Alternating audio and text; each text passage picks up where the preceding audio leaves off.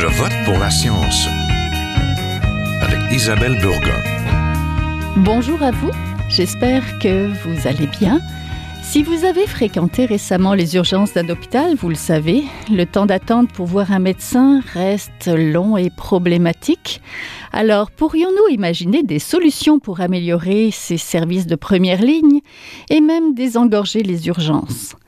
Sans être le seul remède, l'intelligence artificielle pourrait aider à optimiser l'administration des soins, par une meilleure gestion de l'avalanche des données, par exemple, l'accélération de la circulation des dossiers médicaux et même une évaluation des compétences des praticiens.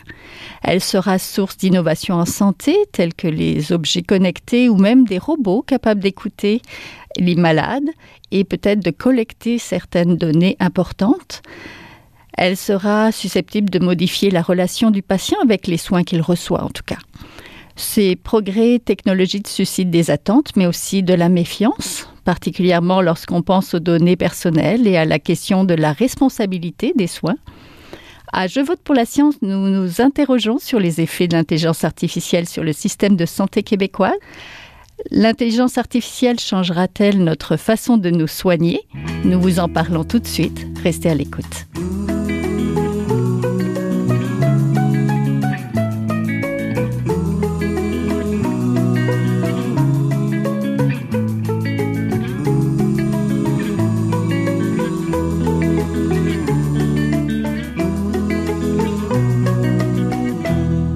Parler de l'avenir de la santé et des attentes ou des craintes que suscite l'intelligence artificielle dans la gestion des soins, je suis en compagnie de Barbara Dessel, conseillère à la recherche en santé chez Ivado.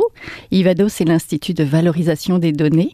Votre mandat est de réunir les experts en recherche sur la santé et les sciences des données. Bonjour. Bonjour Isabelle. on est en compagnie aussi de Cécile Petitgant. Vous, vous êtes postdoctorante au centre de recherche du Centre hospitalier universitaire de l'Université de Montréal, donc du CHUM, et du Centre de recherche en droit public. Et dans le cadre de votre doctorat, vous analysez l'implantation des outils d'intelligence artificielle dans les centres hospitaliers universitaires du Québec. C'est bien ça? Oui, c'est très bien. En fait, j'ai fait mon post-doctorat euh, à la faculté de droit et au, CHUM. Oui. Ben, bonjour, donc, à toutes les deux. L'intelligence artificielle promet de bouleverser la médecine et les soins en améliorant les compétences du personnel soignant ou la précision des diagnostics. De nombreuses études montrent que les réseaux de neurones artificiels font pour l'instant aussi bien que les médecins, mais pas mieux que les médecins. Nous sommes toutefois encore loin de pouvoir être soignés uniquement par des machines, et je ne sais pas si on le désire vraiment, ou de remplacer le jugement du médecin par des algorithmes. De nombreux progrès restent donc à faire euh, en intelligence artificielle et en santé, mais cela suscite beaucoup d'espoir chez les gestionnaires des centres hospitaliers, particulièrement pour la gestion du triage des urgences, des chercheurs et des malades. Donc parlons peut-être d'abord des attentes. Comment l'intelligence artificielle pourra venir à la rescousse du système de santé? Ça, c'est une large et grande question. Peut-être Madame Petitgant oui, bah justement, je suis en train de voir une manchette euh, du Devoir qui parlait de l'intelligence artificielle va sauver notre système de santé. Donc, euh, moi, je pense qu'il y a beaucoup d'attentes aujourd'hui autour de l'utilisation de, toutes ces données de santé qu'on peut avoir et qu'on a récoltées à travers les années. Et on voit aussi que on promet peut-être beaucoup d'aide pour les pour les médecins, pour les infirmières, tous les professionnels de la santé, pour prendre de meilleures décisions à travers des données de plusieurs patients. Donc ça, je pense que c'est une promesse très très forte pour améliorer les diagnostics, améliorer l'efficience dans les systèmes de soins, donc réduire des coûts pour les mêmes prestations mais aussi peut-être euh, diminuer les erreurs. Donc on voit qu'on voudrait que ces algorithmes pénètrent dans les systèmes de santé, puissent aider euh, les praticiens à prendre de meilleures décisions. Mais toute la question, ce serait, est-ce qu'aujourd'hui ils sont vraiment implantés? Est-ce qu'ils sont facilement utilisables? Est-ce qu'ils sont efficaces? Je pense que c'est tout, euh, c'est tout l'enjeu de mes recherches aujourd'hui. Oui, Madame Dessel. J'aimerais rebondir sur ce que vient de dire Cécile. En fait, Cécile a dit sur les données. Et je pense qu'on tout cet enthousiasme et ces espérances, elles sont pas juste fondées sur l'intelligence artificielle. Quand on parle d'intelligence artificielle dans le domaine de la santé, en fait, on mélange un peu tout. On va, on va mélanger l'intelligence artificielle, mais aussi les petits objets connectés ou la, ou la télésanté. Mm-hmm. Donc, peut-être que on devrait plutôt revoir ça sous le thème de la santé numérique, qui engloberait un petit peu tous ces aspects et dans lequel l'intelligence artificielle est effectivement euh, présent, mais, mais pas seule. Et, euh, et, je pense que dans certains domaines, on est plus proche que dans d'autres. Par exemple, dans la télésanté, il y a déjà des choses qui sont peut-être plus proches d'être implantées qu'avec l'intelligence artificielle. Oui, quand on parle de télésanté, on parle de quoi exactement? On va parler par exemple de consultation à domicile avec les petits objets connectés. On va pouvoir monitorer euh, des paramètres physiologiques comme le rythme cardiaque ou la respiration. Ça, c'est la montre intelligente que certains ont déjà. Oui, tout à fait. Et en fait, on mise beaucoup sur la prévention et tous ces petits objets vont permettre justement éventuellement de mieux prévenir certaines maladies. Mhm. Et on pense que ça serait très utile, par exemple, auprès des personnes âgées. Parce que c'est une population qu'on veut garder autonome le plus longtemps possible et au sein de notre société. Oui, donc ça, ça a des répercussions ou des espoirs dans la gestion des soins plus largement, finalement? Oui, pour rebondir aussi, je dirais qu'en santé publique, il y a pas mal d'attentes. On a vu dernièrement qu'en Israël, ils utilisent maintenant un algorithme d'intelligence artificielle, donc d'apprentissage machine, pour faire de la détection des, des foyers où les personnes sont les moins vaccinées de la grippe. Donc, ça peut aider finalement les décideurs à prendre des décisions euh, plus réactives en cas d'épidémie. On est aujourd'hui face quand même à une épidémie qui a une portée mondiale. Est-ce que des algorithmes pourraient prévoir des foyers qui seraient euh, finalement contaminés en premier? Donc, on voit quand même qu'au niveau de la décision de santé publique, ces promesses de l'intelligence artificielle, elles, elles, elles génèrent beaucoup d'attentes. Après, je pourrais aussi parler, on n'en parle pas très souvent, on parle souvent de l'aide euh, à la décision pour des cliniciens, mais aussi au niveau des gestionnaires il y a beaucoup d'attentes autour de ces algorithmes d'intelligence artificielle. Je prends un exemple, prédire des, pics euh, d'entrée à l'urgence, des occupations de lits pour prendre de meilleures décisions. Euh, tout ce type de gestion du système de santé, il peut aussi être impulsé par des développements et l'utilisation de données qui sont aujourd'hui euh, des ressources dans les centres hospitaliers, mais parfois pas toujours utilisées. Oui, alors plongeons là-dedans. À quoi pouvons-nous nous attendre comme grand changement induit par l'intelligence artificielle dans le monde de la santé? Bah, y a très classiquement, on pourrait parler de, tout ce qui se fait en analyse d'imagerie médicale, où là, euh, l'intelligence artificielle est très efficace quand on veut détecter des tumeurs ou des anomalies ou des pathologies. Bah, les agents intelligents sont capables de détecter de façon assez efficace et parfois même mieux que des experts certaines tumeurs ou pathologies. Donc ça, c'est quelque chose où on sait que l'intelligence artificielle va arriver quand même relativement rapidement, même s'il reste beaucoup de barrières et de freins à leur application vraiment en milieu hospitalier, par exemple. Oui. Je pense qu'on en entend énormément parler, mais concrètement, il n'y a pas tellement de logiciels actuellement qui sont utilisés, en tout cas à Montréal. Euh, je connais surtout l'exemple d'un, euh, c'est Cara en fait, qui a été mis en place par, euh, par Diagnos.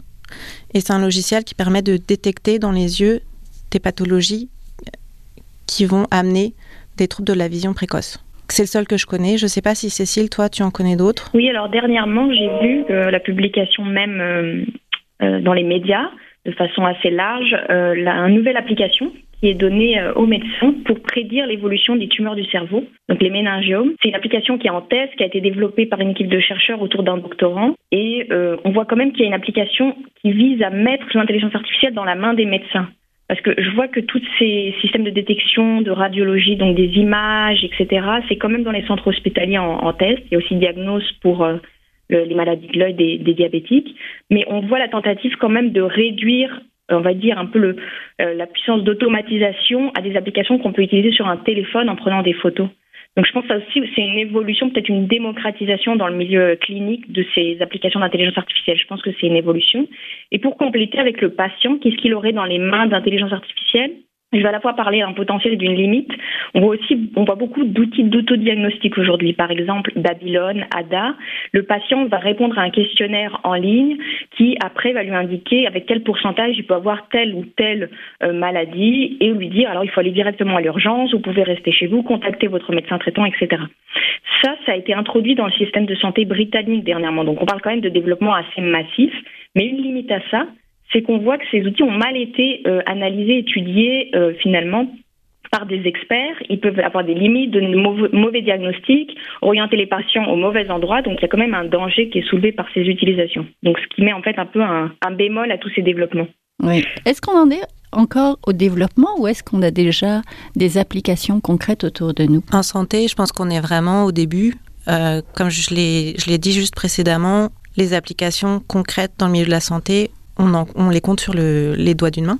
Ce qu'on voit beaucoup, en fait, c'est plutôt des, applications en recherche. En recherche, il y a énormément d'utilisation de l'intelligence artificielle, de l'apprentissage automatique, mais aussi de l'apprentissage profond.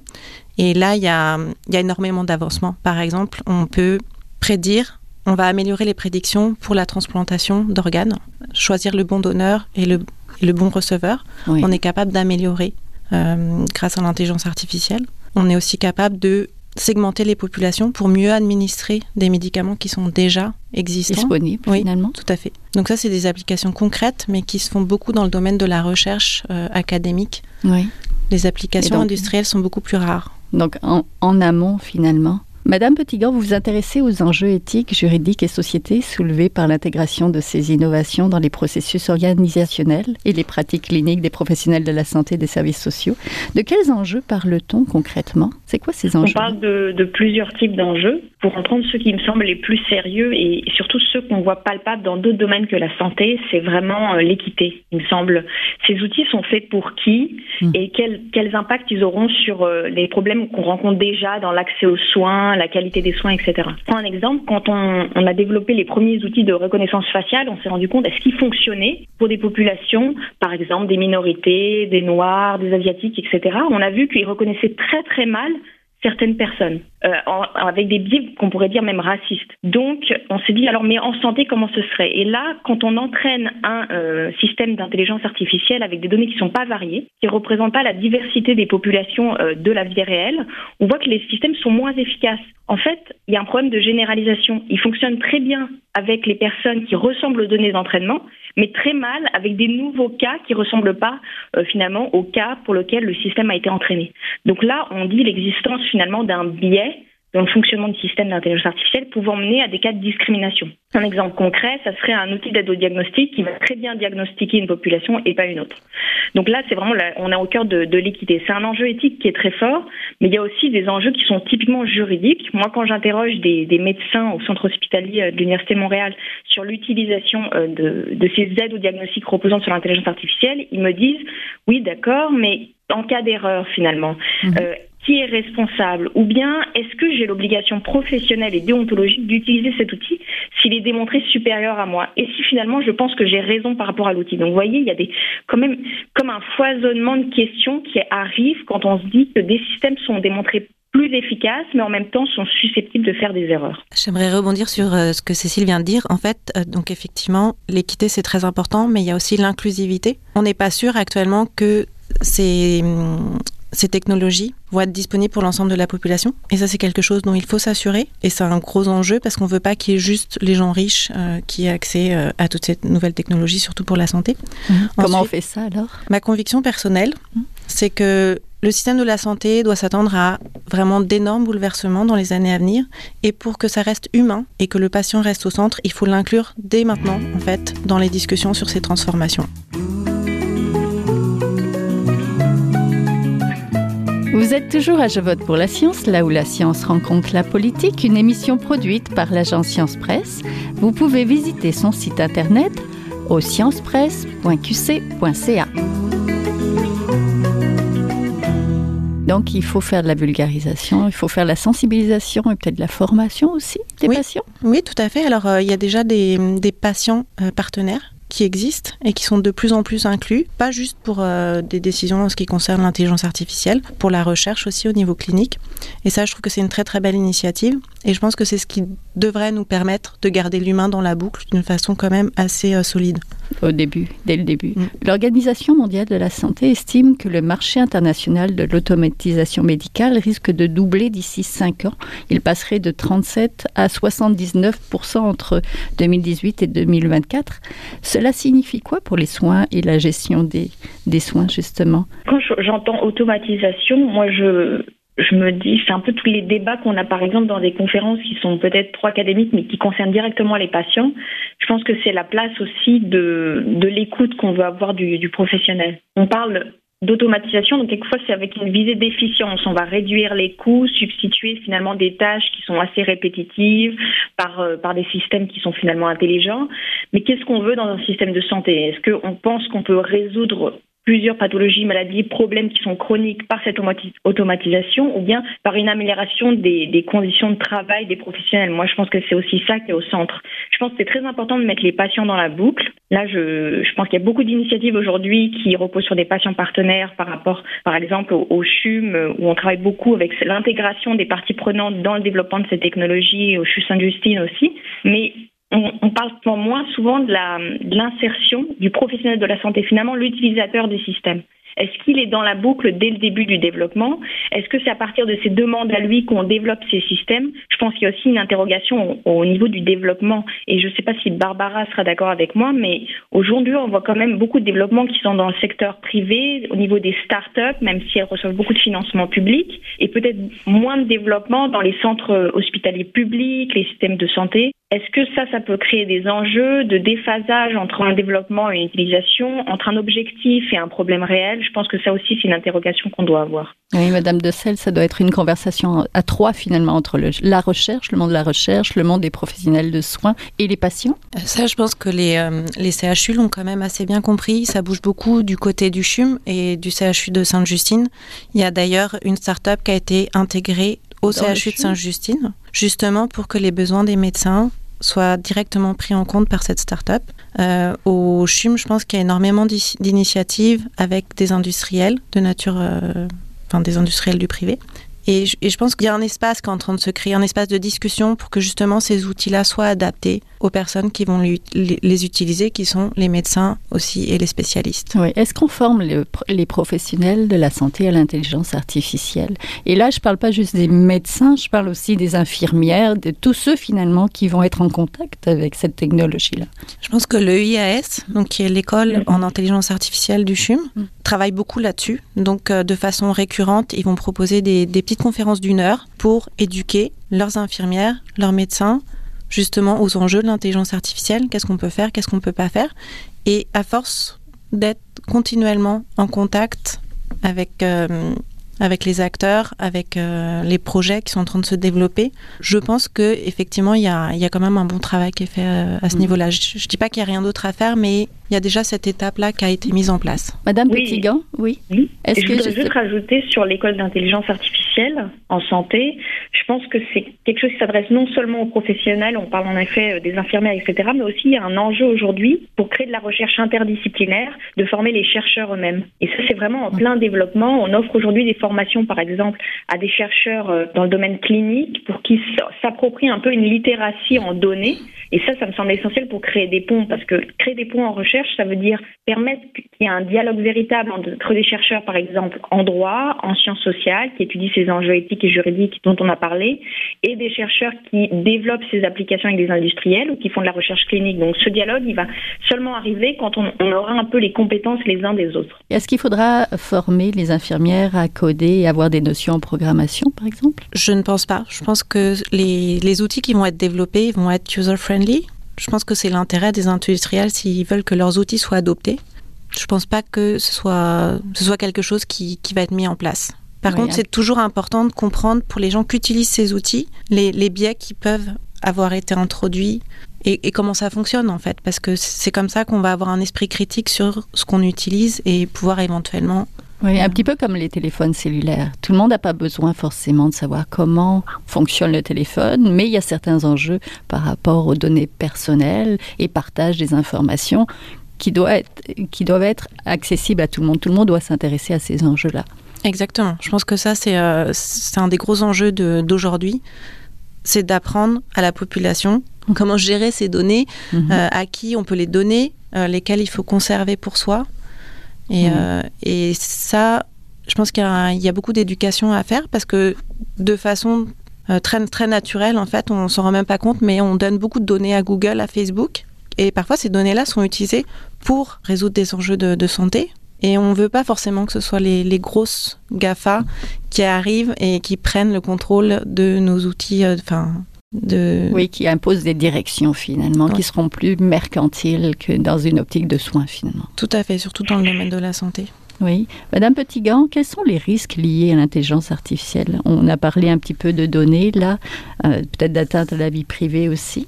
Mais pour vous Mais moi, je trouve que le risque principal, euh, bien sûr, il y a ces risques de fuite de données, de confidentialité, on a dit problème d'inclusion, est-ce que tout le monde va profiter de ces systèmes?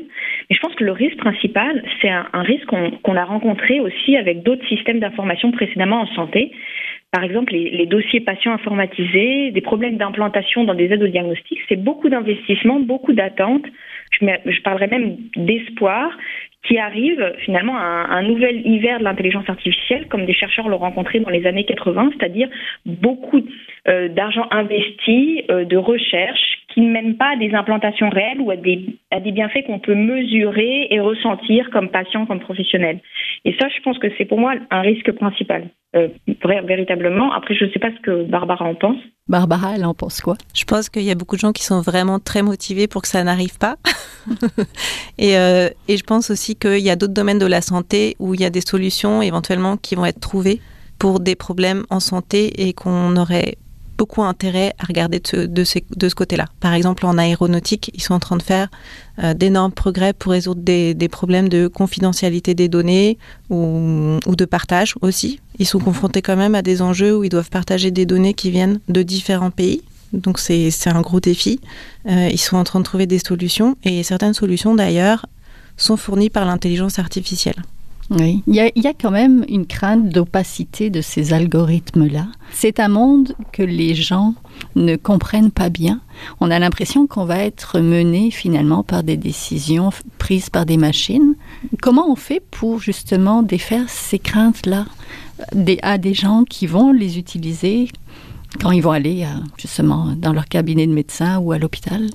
Moi, je pense qu'il y, a plusieurs choses euh, que le régulateur peut faire, donc que, que, nos décideurs politiques, euh, les personnes qui ont finalement, qui nous représentent pour prendre les bonnes décisions peuvent faire. Euh, il y a plusieurs choses qui sont essentielles pour la transparence. Euh, par exemple, le projet de loi bioéthique en France va maintenant obliger des professionnels de la santé à indiquer aux patients quand est-ce qu'il y a un algorithme qui soutient le professionnel dans sa prise de décision.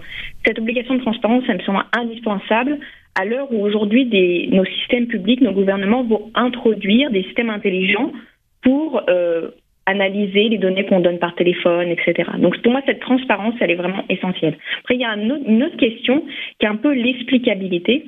C'est un peu un néologisme qu'on a inventé pour dire à quel point on peut comprendre l'information qui est donnée par un algorithme, un système intelligent. À quel point on peut aussi dire comment il est arrivé à cette information. Ça, c'est tout un enjeu quand on parle d'opacité des algorithmes, mais qui est finalement pas obligatoire. On n'est pas obligé aujourd'hui de mettre dans nos systèmes de santé, je pense, des euh, algorithmes qui sont totalement opaques. Il y a de plus en plus de recherches qui est en train de faire pour rendre explicables ces décisions, pour permettre à ce que des professionnels qui sont peut-être compétents en données, mais qui n'ont pas, pas une telle littératie finalement algorithmique, puissent savoir quel est le cheminement de prise de décision d'algorithmes même les plus complexes. Oui, derrière la machine finalement. En cas d'accident, qui est responsable? Madame de Selle L'homme, la machine? Ce ne sera pas la machine, Pourquoi? Ben Parce que je ne pense pas qu'elle existe en tant que personne légale. Je ne suis pas sûre que cette décision a été tranchée, mais a priori, ce sera probablement euh, les industriels qui mettent euh, en place euh, l'algorithme. Le système. Le système. Et, ou probablement une responsabilité partagée entre bah, le médecin qui doit garder son esprit critique oui. et, et, la compagnie qui a fourni l'outil. Oui, Madame Petitgant mais moi, je, je, j'ai même, euh, le même point de vue que, Barbara. Je pense que c'est partagé, mais en même temps, on a des cas de jurisprudence actuelle qui nous montrent que les situations sont assez complexes. Par exemple, dernièrement, il y a quand même euh, une vraie crise dans, dans la direction de protection de la jeunesse avec un système qui a pris une décision, qui a donné une recommandation qui a été suivie, qui était totalement erronée, a mené une situation tragique. Et là, on s'est dit finalement quelle est la responsabilité, le système, les professionnels, etc. Je pense que c'est pour voir l'historique d'utilisation. Est-ce que la performance était vraiment avérée d'un Je pense que c'est extrêmement complexe parce qu'aujourd'hui, on n'a pas encore de guide pour nous dire est-ce que ce système est sécuritaire ou non? Est-ce qu'il est véritablement performant du point de vue d'un système de santé? Est-ce qu'il s'intègre bien au système d'information existant? Je pense que tous ces guides d'analyse qu'on utilise, par exemple, pour tester la performance des médicaments avant de les mettre sur le marché, il faut qu'on les construise pour nos systèmes d'information, pour les algorithmes qui sont mis en œuvre dans les systèmes de santé. Il y a aussi une autre crainte, la crainte peut-être de déshumanisation de la relation euh, patient-médecin. Comment ces innovations risquent-elles d'affecter la relation qu'on peut avoir avec notre médecin, justement ben, On peut s'imaginer que si on ne voit son médecin que par téléconférence, euh, il y a une dimension humaine qui ne va plus être présente. Donc ça, ça peut être problématique. Tout ce qui est touché et empathie peut-être? Oui, tout à fait. Puis le médecin, il est là pour soigner, mais il est aussi là pour écouter dans la mesure du possible. C'est pas toujours évident avec le temps. Juste pour pour, euh, pour rebondir, je, je pense qu'il y, y, a deux visions, mais on a pu avoir une vision optimiste qui est celle de plusieurs experts, dont Eric Topol, qui est un chercheur et, médecin, qui écrit beaucoup sur l'apprentissage profond. Il a un, un, très bel ouvrage qui est Deep Medicine, que je recommande, dans lequel il dit si on rend le système de santé plus efficient, si on permet aux professionnels finalement de se libérer de certaines tâches, je peux vous dire typiquement la prise de notes. Si on avait un, algorithme qui analyse le langage, permet une retranscription automatique des paroles, et eh ben, ça libérerait du temps pour la relation humaine. Il y a quand même une vision qui peut être assez optimiste de la médecine, qui me dirait toutes ces tâches qu'on fait en tant que chercheur, acteur, praticien, les professionnels, est-ce qu'on ne peut pas automatiser cela pour se concentrer sur ce qui est le plus important pour le soin? Donc, moi, j'irais plutôt vers la voie optimiste. Je pense que selon nos choix de société, on peut quand même permettre de renforcer la relation humaine avec des systèmes qui sont finalement des machines. Madame Dessel bah, Je suis, euh, je suis d'accord avec Cécile, mais je pense que c'est là où justement il faut impliquer le citoyen pour pas qu'il y ait de dérive. Parce que si on pose la question à des gestionnaires, ils vont dire si on donne plus de temps aux, aux, médecins, eh ben, il va y avoir juste plus de patients. Et donc là, il va y avoir un choix à faire au niveau de la société, je pense.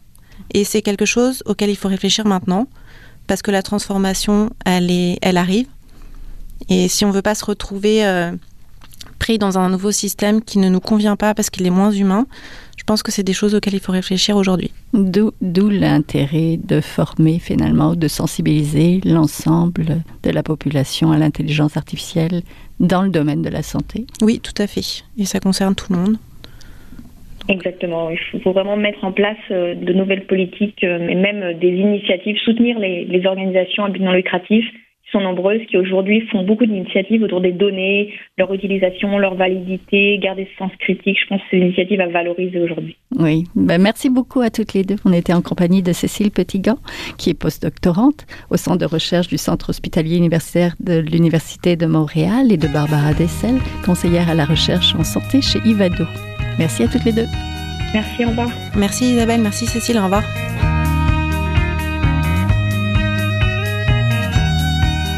C'est tout pour cette semaine. Je vote pour la science est une production de l'agence Science Presse avec Radio VM.